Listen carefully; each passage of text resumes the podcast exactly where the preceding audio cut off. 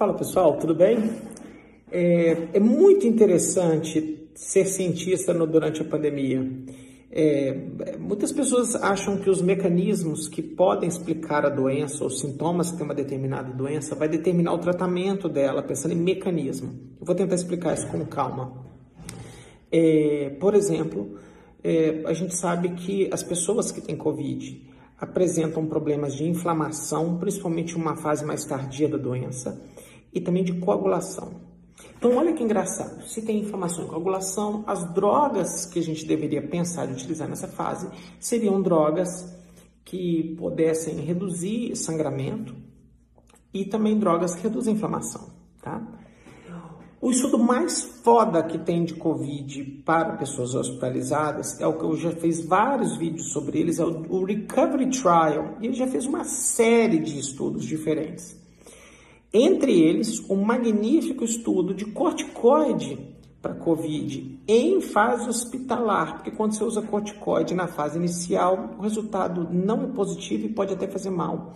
Mas quando você usa no cara internado, você tem um resultado muito bom, você previne até 35% de mortalidade. Então, todo amigo meu que me liga e fala assim, cara, minha mãe, meu tio está internado e tal, falando, tá usando oxigênio? Tá. Tá usando dexametasona? Tá. Ótimo. Então, o, o, o gerenciamento da doença parece que tá bom.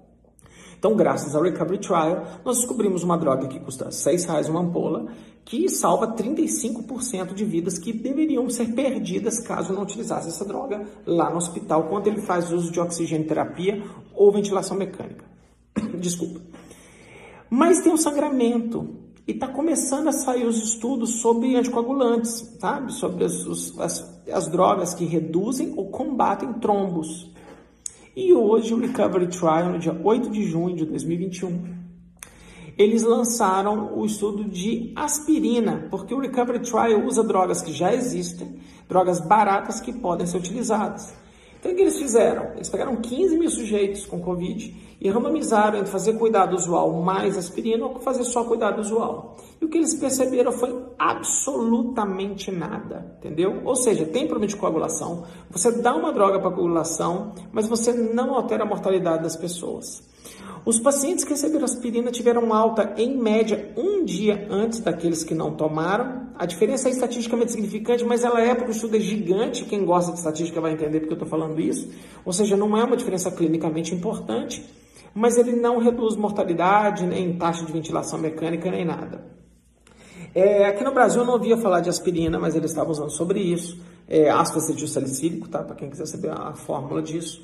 É, e também tem um grupo aqui no Brasil, Coalizão, que fez um estudo, esses caras são ótimos também, que eles fizeram um estudo sobre alguma coisa relacionada com heparina. Eu vou ler esse paper hoje e volto para vocês em breve para explicar aqui.